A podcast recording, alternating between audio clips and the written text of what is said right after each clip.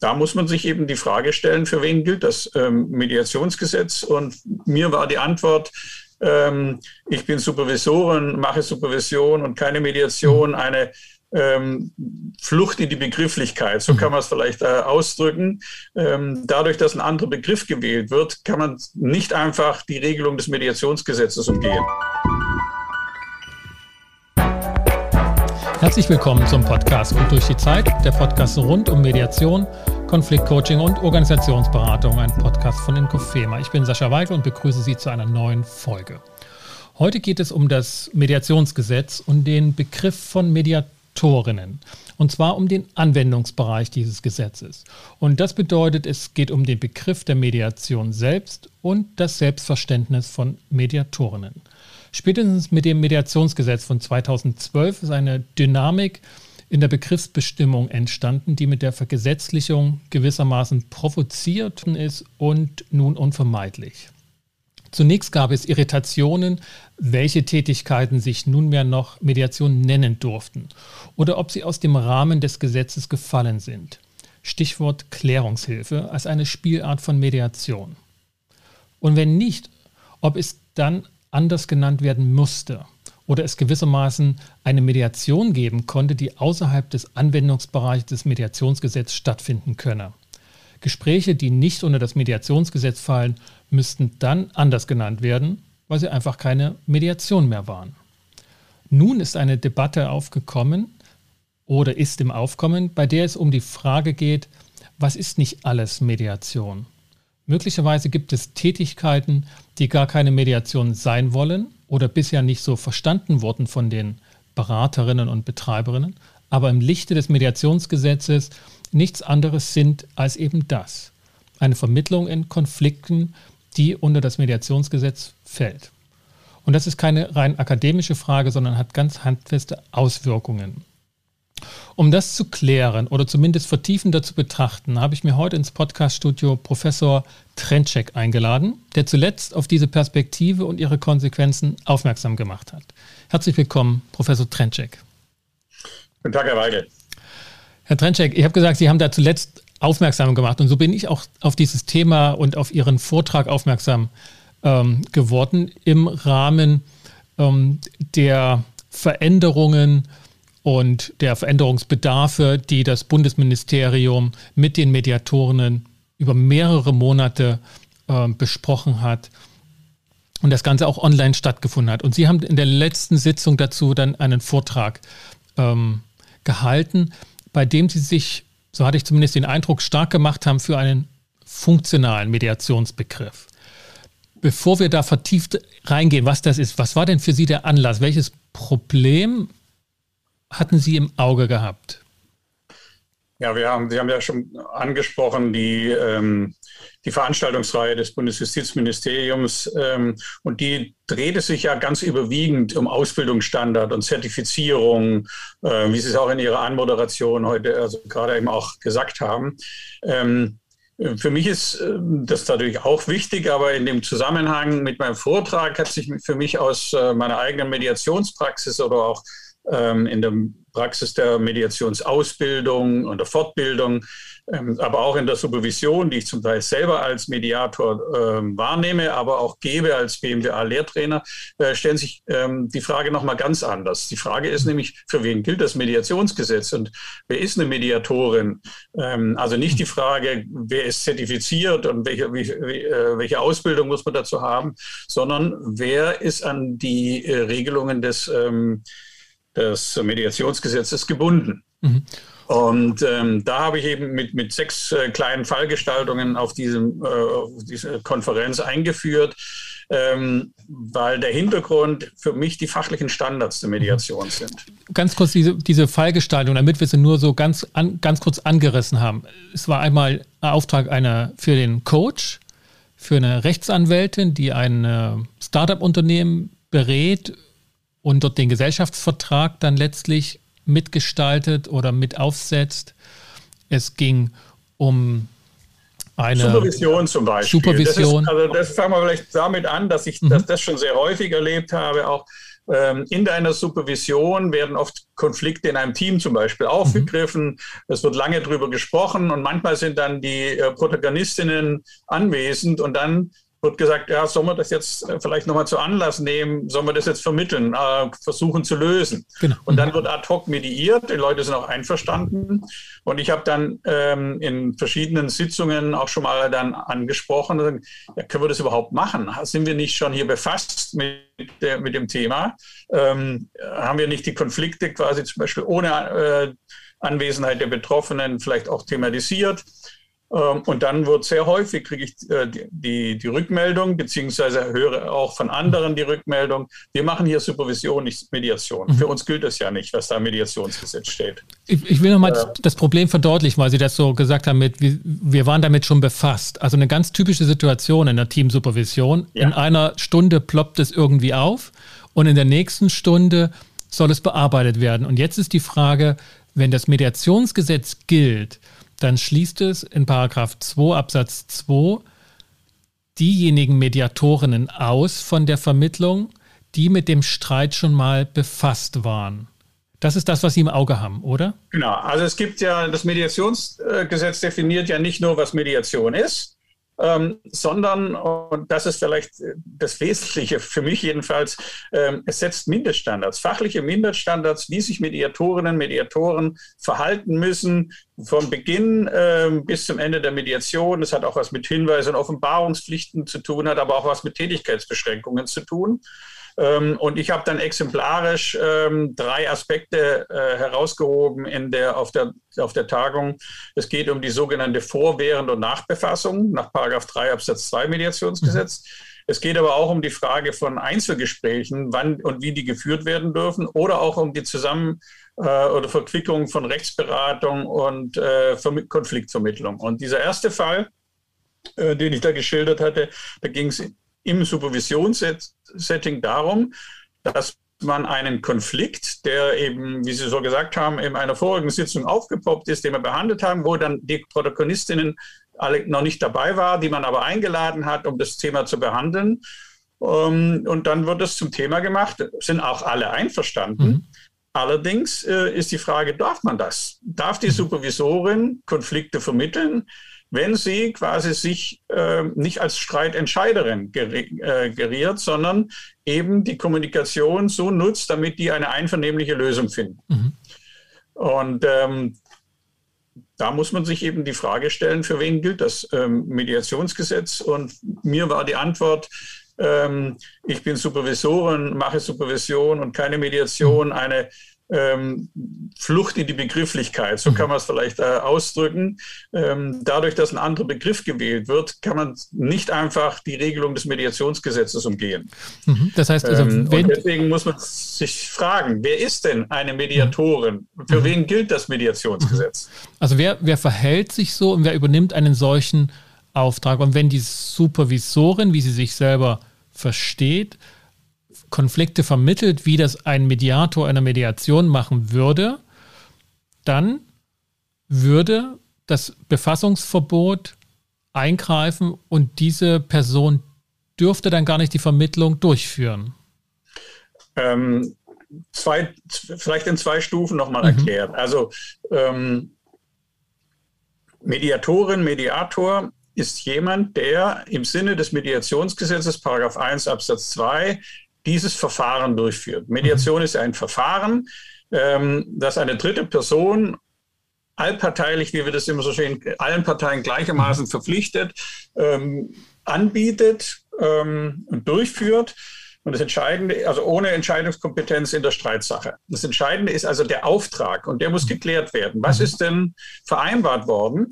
Und so in aller Regel, wie ich die Supervision kenne, in der ich selber war ähm, und in dem es auch geschildert wird, hat die Supervisorin in dem Kontext keinen Streitentscheidungsauftrag, sondern genau. mhm. einen Auftrag, die Parteien ähm, darin zu unterstützen, eine einvernehmliche Regelung zu, zu finden. Ja, also wenn es entscheidungsorientiert ist, ansonsten auch ne, draufschauen, also eine Supervision. Lasst uns das mal anschauen, mal drüber reden. Wir lassen mal offen, ob noch eine Entscheidung getroffen werden sollte. Aber angenommen, die wollen eine Entscheidung treffen, die wollen ja auch, dass es besser wird danach.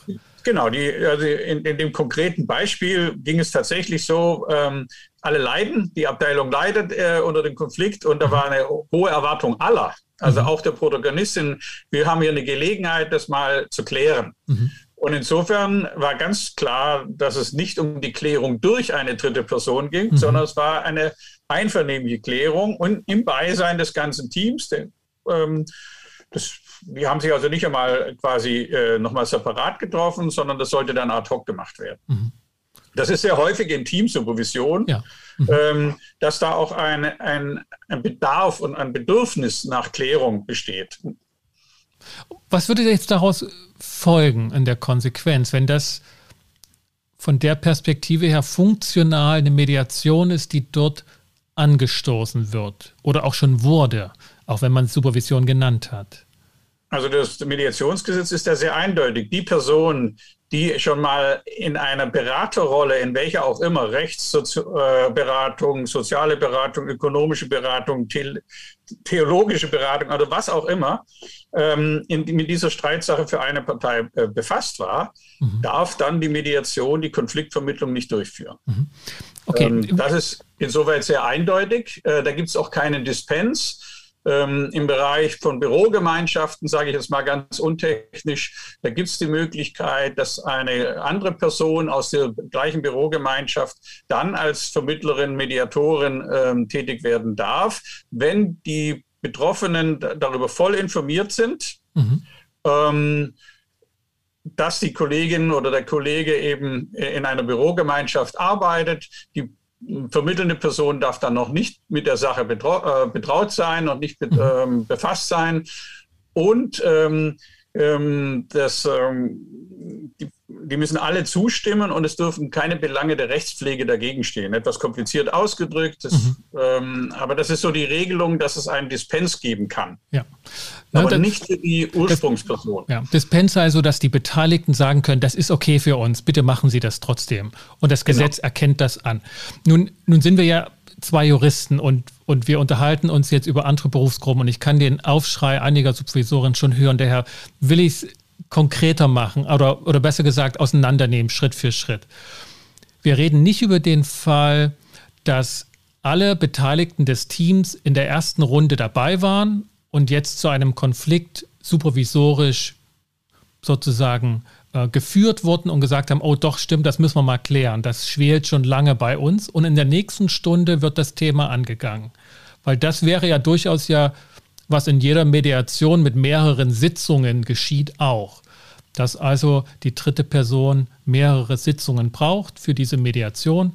Und wenn das bei einer Supervision begonnen hat, es kommt ein Konflikt zur Sprache, alle Beteiligten sind schon da, dann gibt es ja nicht die einseitige Vorbefassung. Wenn ich Sie richtig verstanden habe, für, bei genau. Ihnen war der Fall, da kommt eine Person in der nächsten Sitzung, in der nächsten Stunde von mit dazu, die zu der Konfliktklärung ähm, gehört, aber nicht vorher in der Supervision dabei war. So war das, ja.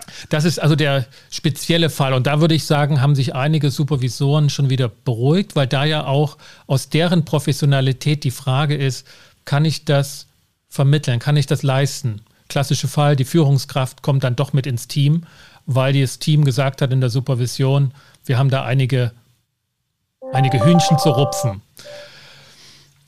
Das, Medi das Mediationsgesetz ist da eindeutig und sagt sozusagen, das würde nicht gehen, weil das letztlich unter dem Mediationsgesetz ausgeschlossen ist. Was ist denn die Grundidee des Mediationsgesetzes? Weshalb hat sie dieses Verbot? Befassungsverbot. Vielleicht sprechen wir das noch mal kurz an. Also da müssen wir jetzt genau in die Gesetzesmaterialien noch mal reinkommen. Aber mhm. kurz gefasst kann ich meine Zusammenfassung, da kann man wahrscheinlich, wenn man mehrere Personen fragt, da gibt es unterschiedliche Sichtweisen.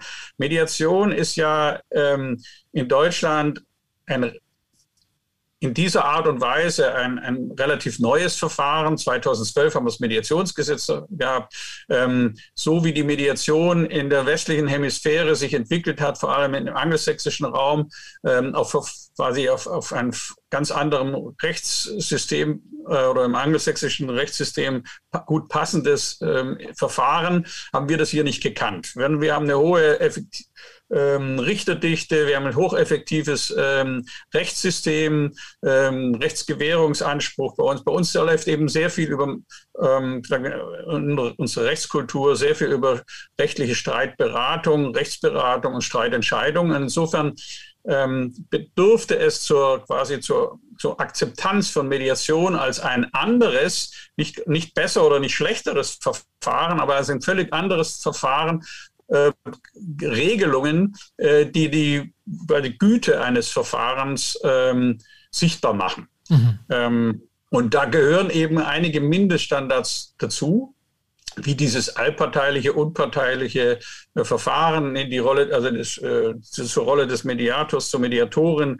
Da kann man jetzt nochmal gesondert was dazu äh, sagen, was genau Allparteilichkeit heißt. Aber diese Figur, ähm, die sollte sich eben unterscheiden von irgendeinem äh, diffusen, äh, lasst uns mal zusammensetzen, eine Friedenspfeife mhm. rauchen oder äh, manipulativen Verfahren. Ich meine, da gibt es auch viele äh, Unsicherheiten und viele ähm, äh, unterschiedliche Vorkenntnisse ähm, oder Annahmen, insbesondere in, in Abgrenzung zur mhm. Schlichtung zum Beispiel. Also der Begriff Schlichtung ist ja bei uns viel stärker verortet ähm, meint aber eben kein Mediationsverfahren, sondern im Rahmen des Schlichtungsverfahrens kann es ja sogar bindende Streitentscheidungen zu, oder zumindest Vorschläge geben. Mhm. Und genau das ist ja etwas, was ein Mediator, eine Mediatorin nicht tun sollte. Mhm. Zumindest im, im allgemeinen Verständnis, äh, im hiesigen Kulturraum und Gesetzesraum, ne, dass Vorschläge tunlichst vermieden werden sollten. Herr Trenczek, was, was heißt das für Sie? Wie, also wie, wie, wie, würden Sie den Fall beurteilen, den Sie da mit Supervision sozusagen in der Ausbildungsgruppe oder, oder sonst wie ähm, erfahren haben? Ist die Supervisorin dann für diese Konfliktbearbeitung ausgeschlossen? Also mein Verständnis wäre sehr deutlich, dass sie das erkennen muss, dass sie da quasi nicht unbefasst ist mhm. und auch nicht mehr neutral, mit, äh, allparteilich diesem Konflikt gerecht werden kann und sozusagen, mhm. also das kann ich hier nicht tun. Ähm, mhm. ich also man kann unterstützen, wie, wie könnt ihr das jetzt quasi gemeinsam lösen, beziehungsweise wen braucht ihr dazu? Aber ich persönlich als Supervisorin kann diesen Fall jetzt nicht vermitteln. Mhm. Das wäre so eine, eine Haltung, die ich in so einem Kontext erwarten würde. Ja. Das Gesetz hat ja dort die Formulierung gewählt, wer in derselben Sache damit befasst war. Und das ist ja zumindest für, ne, für Juristen eine deutliche Formulierung, die an fachberaterische, auch Rechtsberatungsaufträge ähm, ähm, angelehnt ist, in derselben Sache befasst.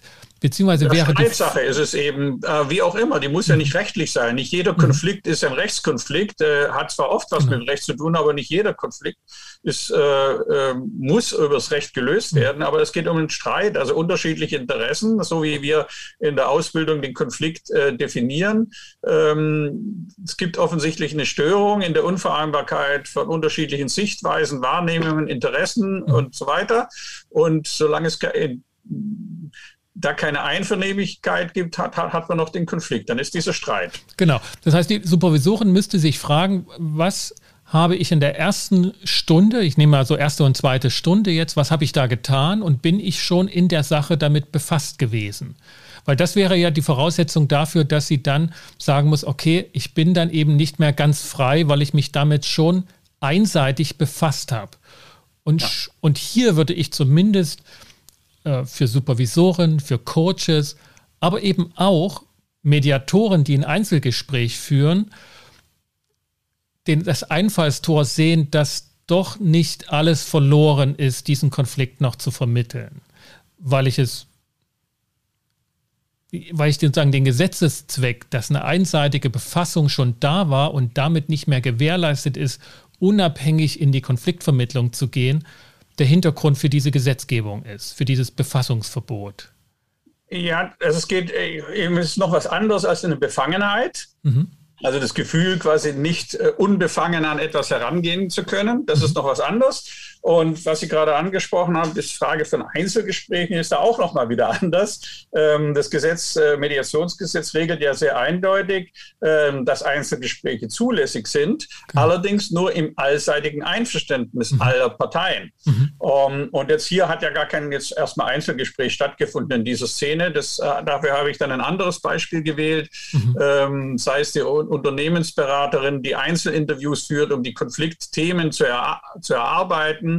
Ähm, und, und unter anderem auch die Teilnahmebereitschaft zu erfragen. Aber es geht ihr äh, in dem Fall, den ich dargelegt hatte, äh, zu einem, wie sie mir sagte, klassisches mhm. Instrumentarium des Einzelinterviews zur Vorbereitung des gesamten Settings. Und sie fragt in dem Kontext vor allem die einzelnen Sichtweisen, welche Konflikte mhm. sehen Sie, mhm. äh, wie Sie halten uns Ihre Position dazu. Also fragt in, in vorweggenommenen Einzelgesprächen schon die, ähm, die Positionen und Sichtweisen ab.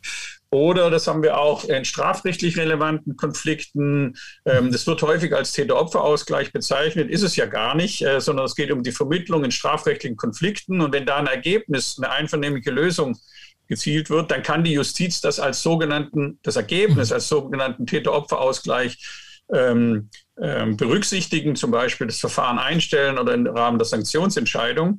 Und da hat der BGA zum Beispiel auch mehrfach entschieden, dass für diesen Täter-Opfer-Ausgleich eine kommunikative Beziehung zwischen Beschuldigten und Geschädigten ähm, äh, notwendig ist, aber nicht eine Vermittlung. Mhm. Das können, kann man auch über die Anwälte machen.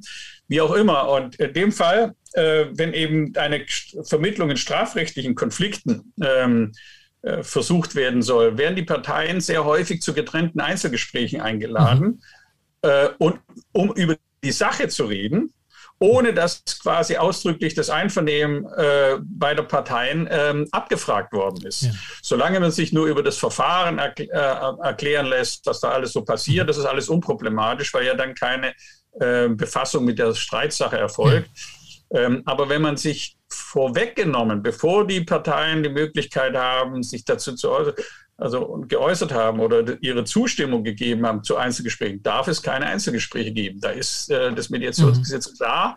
Und all diese Standards, also seien das jetzt Einzelgespräche, die Trennung von Rechtsberatung und Rechtsinformation oder Vor- und Nachberatung, die dienen ja alle dazu, dass Vertrauen in diese Neutralität und Allparteilichkeit dieser Mediatorinnen und Mediatoren ähm, sich entwickeln zu lassen, mhm.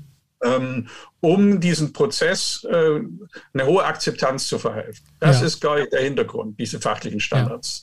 Ja, ja und das, das ist ja sozusagen auch angedockt an das, ne, beim Thema Vertrauen an die Beteiligten. Und jetzt ist die Frage mit dem, mit dem Befassungsverbot, ist das Gesetz ja radikal und absolut. Es gibt kein Entkommen mehr. Wenn das wenn derjenige schon mal befasst war in derselben Sache, können die Parteien das nicht mehr heilen, indem sie sagen, das ist in Ordnung, sondern der Mediator, die Mediatorin muss das ablehnen.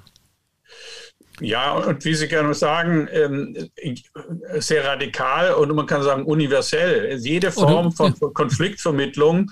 Und ich habe das dann ein bisschen, äh, vielleicht ironisch dann auch auf der Tagung gesagt, also egal wie man sich auch selbst bezeichnet, ob als Coach, äh, ob als hm. Rechtsberater, als, als Eheberater, Unternehmensberater oder als gute Fee, Magier oder Weihnachtsmann und Weihnachtsfrau. Mhm. Es spielt überhaupt keine Rolle, wie ich mich selbst bezeichne. Wenn ich auftragsgemäß äh, verantwortlich bin, quasi die Parteien dazu zu unterstützen, eine einvernehmliche Regelung in ihren Konflikten zu finden, dann gilt das für mich. Also das ist eine Funktionsbeschreibung. Es ist völlig unabhängig von irgendeiner Listung, von irgendeiner Ausbildung, von irgendeiner äh, äh Zertifizierung, äh, völlig unabhängig davon, mhm. sondern allein indem ich das Versprechen abgebe, ich ich ähm, vermittle euch sozusagen, damit ihr eine einvernehmliche Regelung finden könnt. Ich unterstütze euch dabei, ohne ähm, quasi äh, den Streit zu entscheiden. Dann mhm. bin ich Mediatorin. Ob ja. ich mir das bewusst ist oder nicht, ist auch nochmal ja. völlig irrelevant. Ich bin es einfach. Mhm. Ne, wir, wir kommen ja wirklich zu den Grundsätzen des Verständnisses dieses Begriffes und dieser Tätigkeit. Wenn wir ähm, diesem Gedanken auch, auch weiter folgen, ne? dieser funktionale Begriff. Denn wir könnten jetzt weitergehen sozusagen noch zu den Fällen, wo Parteien oder wo, wo Dritte Konflikte vermitteln, auch in ihrem Aufgabenbereich haben, aber die auf den ersten Blick ebenso wenig erstmal gar nicht als Mediatoren gelten können, weil sie eben das in ihrem, in ihrem sonstigen Aufgabenbereich drin haben. Wenn ich jetzt zum Beispiel an Führungskräfte denke, ne, die Konfliktmanagement betreiben müssen in ihrem Team und nicht immer sagen wollen, was Sache ist, sondern auch dort eher als Vermittler auftreten. Betriebsratsvorsitzende, die auch nicht entscheidungskompetent sind, anders als eine Führungskraft, aber eben diese Funktionsrolle mit haben, Sitzungsleitung und dort auch Unterschiede und Differenzen der Betriebsratsmitglieder auszutarieren haben. Wenn ich dem Gedanken. Kann ich ja ganz kurz nochmal äh, ein, äh, intervenieren ja. Sie haben ja gerade die Führungskräfte äh, angesprochen, aber das ist genau ein Unterschied. Eine Führungskraft hat Entscheidungsfunktion. Mhm. Ähm, sie, kann, sie kann natürlich äh, kollegial vermitteln, sowas möglich, aber am Ende des Tages hat sie Entscheidungskompetenz.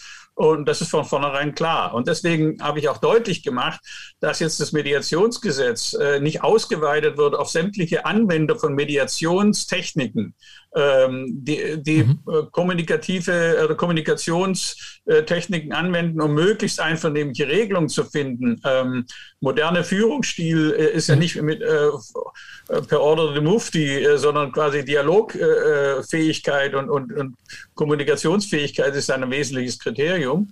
Ähm, also man kann das nicht ausweiten auf sämtliche Berufsgruppen, ja. solange Mediation geschuldet wird. Mhm. Allerdings und jetzt wieder andersrum. Wenn eine, eine Führungskraft ausdrücklich sagt, ich verzichte auf meine Entscheidungsbefugnisse und will mhm. euch mediieren, ähm, dann gilt, dann ist auch diese Führungskraft in der konkreten Situation äh, verpflichtet, wobei es dann wieder an anderen Fragen hängt, ob die Führungskraft ja. äh, mediieren sollte oder nicht. Das sind dann wieder andere Fragen, weil sie ja doch wieder vielleicht vorbefasst ist. Also das, das finde ich auch einen interessanten Schluss, dass man sich dann sozusagen in die Mediatorenrolle begeben könnte mit der reinen Entscheidung als Führungskraft.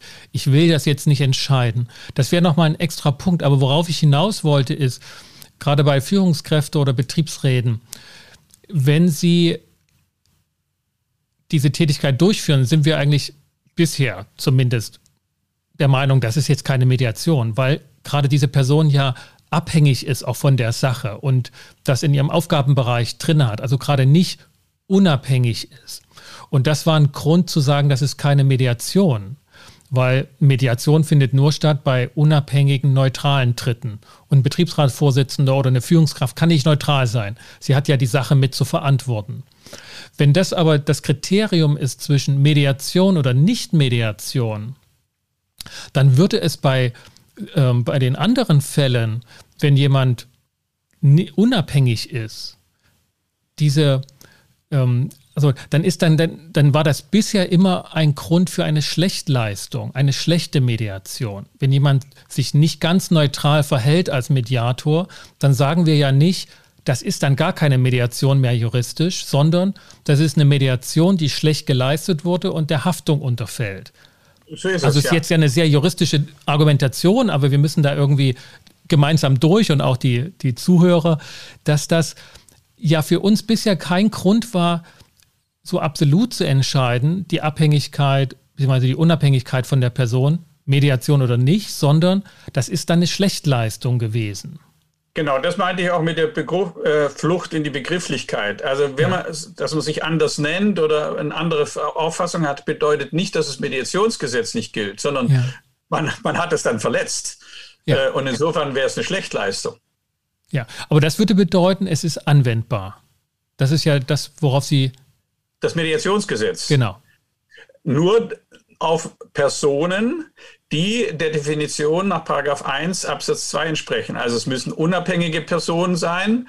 Ähm, Ohne Entscheidungsbefugnis. Allen Parteien gleichermaßen verpflichtet. Ähm, so wie es in 1 Absatz 2 genau. steht. Zum Beispiel ja. könnte ich mir vorstellen, eine Betriebsrätin hat zwei Kolleginnen, die im Konflikt sind und bietet mhm. sich als unabhängige, neutrale Person ab. Also nicht in ihre, äh, an, in, in ihrer Funktion als Betriebsrätin, sondern als quasi Vertrauensperson, mhm. äh, damit der Konflikt nicht noch eskaliert und im ganzen Unternehmen bekannt wird. Dann ist, wäre sie gebunden ans Mediationsgesetz. Wenn sie aber nicht, äh, wenn sie quasi in ihrer Funktion als Betriebsrätin gegen den, der, der Geschäftsführung gegenübertritt, also ähm, da, da, passt es ja schon gar nicht, äh, diese äh, mhm. Funktion des Dritten oder der Dritten. Mhm. Wenn wir ein bisschen Abstand nehmen, wieder von den Einzelfällen und diesem funktionalen Mediationsbegriff nochmal so ähm, die Zügel schießen lassen, wohin, wohin führt das? Ganz praktisch dann. Sie haben ja auch unterschiedliche Kandidaten in ihren Ausbildungslehrgängen und in ihren Mediationen erlebt. Was, welche Konsequenzen folgen daraus, die bisher meistens übergangen wurden nach Ihrer Perspektive? Also meistens übergangen möchte ich jetzt auch gar nicht sagen so pauschal, sondern ich stelle es immer wieder mal wieder fest. Was ich aber also entscheidend ist, also wenn man auch so eine, man fragt sich auch, warum ist so eine lange Mediationsausbildung notwendig? Und ich thematisiere das oft in dem ersten Seminar des Grundkurses und im letzten Seminar des Aufbaukurses. Und am Anfang sage ich, äh, das beginnt eine Reise, in der man nicht äh, quasi so herauskommt, wie man, wie man hineinkommt. Und es geht letztendlich doch darum, ähm, jenseits oder weit über die bloße Vermittlung des Verfa Verfahrens, äh, wie das abläuft, der Kommunikationstechniken, geht es darum, zu eine Haltung zu entwickeln, die dem Mediationsauftrag gerecht wird. Und diese Haltung, das dauert ähm, mhm sehr lange, bis sich die entwickelt. Ähm, und das wird vielen erst quasi zunehmend mit, dem, mit der Dauer des, äh, des, der Ausbildung ähm, bewusst. Ähm, und viele sagen, das ist das Schwierigste überhaupt. Äh, das klingt immer so einfach, ja. Die Haltung muss man haben. Und ich darf es jetzt sagen, ich bin Jurist und Sozialwissenschaftler und Sozialpädagoge. Die beiden Berufsgruppen, die die größten Schwierigkeiten damit haben, sage ich immer flapsig, sind die Juristen und die Sozialarbeiterinnen, weil alle wollen eher beraten oder helfen. Mhm. Ähm, und ähm, sich quasi diese allparteiliche Haltung zu eigen zu machen und die Parteien spüren zu machen, dass man für beide oder alle eben da ist, sie alle unterstützt, ohne seine Äquidistanz zu verlieren, ohne die, die Neutralität zu verlieren und auch quasi kein, kein eigenes Interesse zu haben am, ähm, äh, am, am, am, Ergebnis dieses, äh, dieser Vermittlung. Das ist schon ähm, eine sehr anspruchsvolle Entwicklung, die da viele durchlaufen. Mhm. Und das ist, glaube ich, der Kern des Ganzen. Ähm, es klingt so immer so einfach. Ähm, im Konkreten wird es aber schwierig. Mhm.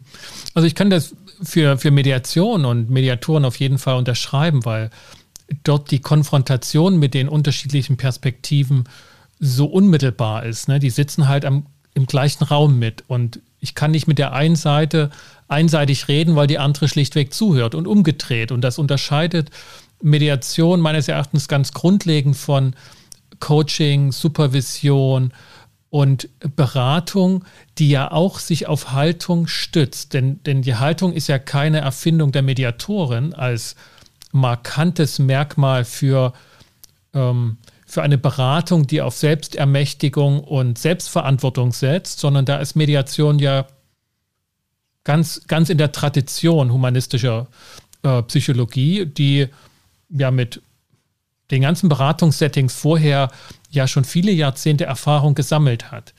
Ähm, aber in der Mediation sitzen halt beide da. In einem Coaching sitzt die Organisation nicht mit am Tisch oder die, die Personalabteilung und hört zu, wie der Coach über die Organisation redet. Das macht schon vieles leichter. Aber es ist ja keine, ja, wobei, keine Erfindung. Ich, wobei das gar nicht so viel leichter oder ich weiß nicht, ob es so leicht und schwerer ist. Also in der Regel sind die anderen Beratungsaufträge ein parteilicher Auftrag. Also man hat einen Rechtsberatungsauftrag und, und nicht umsonst dürfen äh, Rechtsanwälte nicht zwei Parteien gleichzeitig mhm. beraten, mhm. weil Rechtsberatung neutral, objektiv nicht möglich ist. Es ist immer eine Bewertung. Okay, da ist, da ist man in der Fachberatung drin. Nein, aber im, genau. Coaching, im Coaching ist ja, ne, bezahlt die Organisation und der Auftraggeber ist die Organisation und nicht der Coachie, der bei mir dann auf dem Sofa sitzt, sondern ähm, das ist auch unterschiedlich. Da gibt es ja auch unterschiedliche Settings. Mhm. Es gibt ja auch Coaching-Verfahren, die eine Betroffene, ein Betroffener selbst initiiert hat. Es gibt zumindest eine doppelte Auftragsklärung, einerseits Organisation und andererseits die mhm. Coachee. Also ähm, da gibt es unterschiedliche Settings. In der Regel ist, ist man äh, zumindest der, der, dem, dem Klienten verpflichtet. Mhm. Ähm, ähm, auch in der Sozialberatung oder Rechtsberatung hat man schon. Ähm, und äh, mindestens zwei Parteien da haben, die unterschiedliche Bedürfnisse und Interessen haben. Das mhm. ist die Herausforderung. Mhm. Wenn sie beiderseits da sind, finde ich es meistens äh, gar nicht so viel schwerer, sondern äh, die, die, die fordern sich dann schon ein. Mhm. ähm, schwierig ist es gerade in den Einzelberatungen, die wie als Blackbox für, für die anderen Parteien ja mhm. erscheinen muss. Man weiß ja nicht, was, was erzählt er da, was macht er da oder was macht die Mediatorin dort. Äh, das funktioniert nur über Vertrauen. Vertrauen in die Person des, der mhm. Mediatorin und das Verfahren. Und wenn dieses Vertrauen nicht da ist, dann ist alles nichts, sage ich dann immer. Ähm, das kann man nicht wiederherstellen, wenn das Vertrauen gebrochen ist ähm, in die Mediatorin oder in, in, in, die Mediation. Deswegen muss man da meines Erachtens sehr sauber und transparent äh, agieren, um seine Haltung mhm. erfahrbar werden zu lassen. Also es reicht nicht darüber, das mal zu erwähnen, sondern das ja. müssen die Parteien spüren ähm, mit, je, mit allem, was man tut, mit jeder Intervention. Ähm, aber eben dann auch, ähm, das hat das Gesetz vorgegeben, quasi mit der Zurückhaltung und äh, quasi ähm, und zu sagen, nein, ich war schon schon mhm. befasst mit, ich kann das jetzt nicht weiter betreiben. Mhm. Das ist also ganz, oder man darf jetzt auch, das ist zum Beispiel ein anderen Fall, den ich äh, präsentiert hatte, in dem eine Mediation wunderbar gelungen ist, in dem drei ähm, ähm, Personen mediiert worden, es ging um Betriebsübergabe und dann der ausscheidende äh, ähm, Inhaber, der sollte noch als Berater tätig werden und der neu äh, hinzukommende Berater sollte ein Führungscoaching geben, weil es um eine große mhm. Firma ging und das, das Führungstrio da unterschiedliche äh, Führungsansprüche hatte. Aber es wurde alles wunderbar mediiert und Ergebnis war das Coaching des Neueinsteigenden durch die Vermittlerin, mhm. die ja als Coach agiert hat, weil die ihren ähm, ähm, Auftrag als Coaching-Auftrag wahrgenommen hat, aber er lautete Vermittlung in den Konflikten, mhm. ohne Entscheidungskompetenz. Ja. Und man kann insoweit sagen, das ist ein klassischer Fall von Nachbefassung. Man mhm. kann sich kein eigenes Folgemandat sozusagen als Ergebnis mediieren. Völlig unschuldig wahrscheinlich auch gedacht. Äh, nichts Böses jedenfalls damit, aber das Ergebnis war, eine, dass die, Medi die Mediatoren, funktionale Mediatoren, diesen Fall dann mit dem dritten C dann im Einzelcoaching weiter betreibt. Mhm. Das verbietet das Mediationsgesetz. Mhm. Ganz klar. Ähm, und auch, dass man da nichts Böses gedacht hat, spielt keine Rolle. Herr Trenczek, was gibt es zum Thema funktionalen Mediationsbegriff noch zu sagen, was wir vielleicht jetzt so in der Hitze des Detailgefechts, denn, denn das Erkunden dieses doch sehr komplexen Regelungsgeflechts ist manchmal ähm, nicht ganz einfach. Aber haben wir was übersehen, was Ihnen ähm, bei der Darlegung des funktionalen Mediationsbegriffs noch generell wichtig ist? Also pff, wahrscheinlich müssten wir jeden Einzelfall jetzt die Beispiele mhm. durchdeklinieren. Ähm, vielleicht, was wir jetzt noch nicht betont haben, nur darum, dass das Mediationsverfahren aus dem angelsächsischen äh, Rechtsraum äh, zu uns geschwappt ist, äh, zumindest in der neuen äh, neuzeitlichen Version. Äh, natürlich gibt es äh, historische Wurzeln auch im kontinentalen Europa. Aber es ist vielleicht ganz interessant, mal zu gucken, wenn man sich die EU-Richtlinie von 2008 ähm, des Euro also Europäischen Parlaments und Rates über die bestimmten Aspekte der Mediation in Zivil- und Handelssachen anguckt das ist ausdrücklich ähm, äh, normiert äh, in, in, einer, in der Richtlinie, dass die Begriffe Mediation und Mediator unabhängig von ihrer Bezeichnung und ihrem Beruf in dem betreffenden Mitgliedstaat und der Art und Weise, in der sie jetzt muss ich es vorlesen, in der sie für die Durchführung der Mediation benannt oder mit dieser betraut wurde, definiert wird. Also auch die EU-Richtlinie hat schon also mit Rücksicht auf die unterschiedlichen Sprachgebrauche in den verschiedenen EU-Ländern ausdrücklich gesagt, es kommt überhaupt nicht auf den Begriff drauf an, sondern auf eine funktionale, also eine inhaltliche Tätigkeitsbeschreibung und damit eine funktionale Begriffsbestimmung.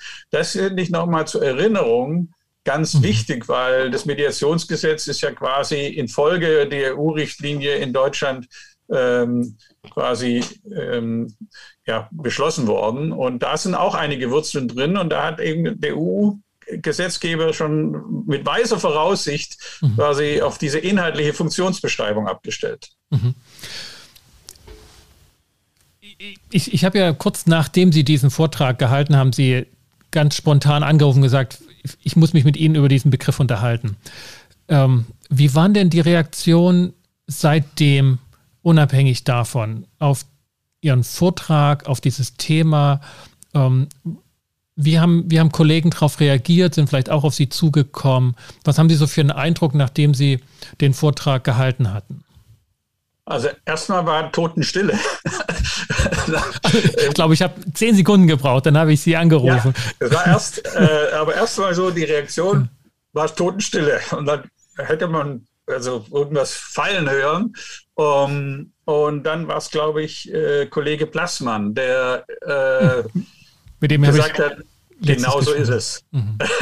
genau so ist es. Und ich habe selten so viele ähm, in der Regel, also ganz überwiegend Interessierte ähm, mhm. Rückmeldungen per E-Mail bekommen, können wir den Vortrag bitte bekommen, ähm, wo kann ich ihn nochmal nachlesen und so weiter und so fort. Also in einer Weise, also das ganze Wochenende kam, musste ich E-Mails quasi, dann habe ich eine, eine Muster-E-Mail alle wieder verschickt, weil ich nicht jede alle mhm. also individuell beantworten konnte.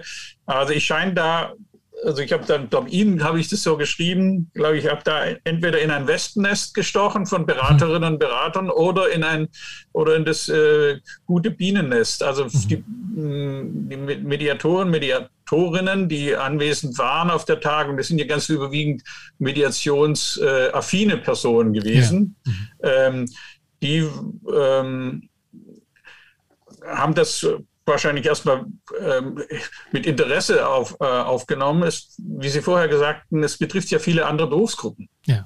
Es hat eine universelle Geltung. Ähm, und das ist vielen nicht bewusst, weil darüber Mediationsgesetz steht und die Selbst, äh, die Selbstdefinition, Selbstvernehmung sagt, ich bin ja Coach, ich bin Supervisorin, ich bin Organisationsberaterin. Äh, für mich gilt das nicht. Mhm. Ja, ich meine, da wird sich, da wird einiges in Bewegung kommen, denke ich. Mhm. Oder also, ist in Bewegung gekommen. Ja, also ne, von der Interessenlage her ist das auch mehr als verständlich, dass da natürlich ja. sich ein Feld jetzt plötzlich auftut, bei denen Mediatorinnen, die ihrem Selbstverständnis nach sich so nennen und sich so verstehen, sagen, ja stimmt, viel, viel mehr Platz eigentlich, was Mediation darstellt. Und das ist auch eine Umkehrung, finde ich, zu den Diskussionen, die bisher da waren, ähm, ne, ich hatte die eine ja angesprochen, wo es eher darum ging, dass viele konfliktberatende oder konfliktklärende Verhaltensweisen zunächst auf dem Prüfstand sich fühlten. Ist das denn jetzt noch Mediation, als das Mediationsgesetz da jetzt einen Rahmen gesetzt hat? Ähm, vorher konnte man das ja behaupten ne? und dann hat man das einfach so äh, genannt und mit dem Gesetzgeber hat sich da jetzt ein klarer Rahmen gebildet wo viele Angst hatten, oh, jetzt falle ich da runter und muss mich jetzt halt Moderator nennen oder, oder Konflikthebamme, aber neben nicht mehr ähm, äh, Mediator. Ja, wobei, wie gesagt, diese Flucht in die Begrifflichkeit ändert ja nichts. Und das quasi dass es so lange dauer, gedauert hat, dass es eigentlich ähm, jetzt allen bewusst wird. Mhm. Ähm, das finde ich dann schon erstaunlich. Ich, meine, ich berichte jetzt über eine lange Jahre äh, quasi Tätigkeit in der Ausbildung und Supervision. Das war ja von Anfang an äh, mhm. eigentlich ein Thema, aber mit einer anderen Intention, wie Sie mhm. vorher gesagt haben. Bin ich denn, darf ich mich jetzt noch so nennen? Ja. Äh, das war von Anfang an irrelevant. Mhm. Dann bin ich gespannt, wie sich diese Debatte, die momentan noch innerhalb der Mediatorenschaft äh, stattfindet, sich ausweitet, ob es die Grenzen zu den anderen Berufsgruppen tatsächlich, ähm, ob es diese Grenzen überschreitet und, und was daraus erwächst und letztlich, wie dieser funktionale Mediationsbegriff ähm, weiter, weiterentwickelt wird. Denn das wird im Austausch wahrscheinlich mit denjenigen gehen, die dort adressiert sind damit. Ja, es führt aber auch zu vielleicht zu, zu einer äh, Bewusstheit oder äh, zur Professionalisierung der Konfliktvermittlung. Mhm. Vielleicht ist es geht doch letztendlich um die Art und Weise der Konfliktvermittlung oder Konfliktregelung, Konfliktlösung. Und da gibt es unterschiedliche Verfahren. Mir war immer wichtig, auch als Jurist immer zu sagen, Mediation ist nicht besser. Mediation ist auch nicht schlechter, Mediation ist was anderes. Mhm. Ähm, und so kann man auch, Coaching äh, ist was anderes als Mediation und so weiter und so fort. Ähm, und man darf nur nicht alles immer verquicken und dann aus dem mhm. Zauberhut das, das rausziehen, was einem gerade äh, passend ja. erscheint, was man vorher reingesteckt hat, sondern man muss hier sich an gewiss an Standards han, halten, die eben der Gesetzgeber ähm, mhm. und nicht irgendwie eine private Organisation sich gegeben hat, sondern der Gesetzgeber hat sehr bewusst dieses Verfahren als Ergänzung, würde ich mal sagen, als Ergänzung zum streitbezogenen Weg und als Ergänzung zu vielen anderen Dingen, die es eben gibt mhm. und die ihre Legitimation haben, platzieren wollen. Aber um Vertrauen in dieses Verfahren und dann vor allem Vertrauen in die Mediatoren zu fördern, muss man sich an diese fachlichen Standards halten. Das ist mein Anliegen. Mhm. Das mich nochmal dazu gebracht hat, das nochmal zu thematisieren. Mhm. Vielen Dank für das anregende und höchst ähm, inspirierende Gespräch über die Tiefen des Gesetzes. Herr Professor Drenczek, vielen Dank. also, tschüss. Tschüss. Das war unsere Episode zum Mediationsbegriff und zwar zum funktionalen Verständnis von Mediation mit dem Sozialwissenschaftler und Rechtswissenschaftler Professor Trentschek. Wenn Ihnen, liebe Zuhörer und Zuhörer, diese Episode gefallen hat, dann hinterlassen Sie doch ein Feedback und eine kleine Bewertung auf Apple Podcast und vergessen Sie auch nicht, diesen Podcast zu abonnieren. Wenn Sie jemanden kennen, von dem Sie annehmen, dass er diese Podcast-Reihe hören muss, dann geben Sie ihm Bescheid, dass hier zu Mediation, Coaching und Organisationsberatung gepodcastet wird. Für den Moment bedanke ich mich, dass Sie wieder mit dabei waren, verabschiede mich und wünsche alles Gute für das, was vor Ihnen liegt. Kommen Sie gut durch die Zeit. Bis zum nächsten Mal. Ihr Sascha Weige.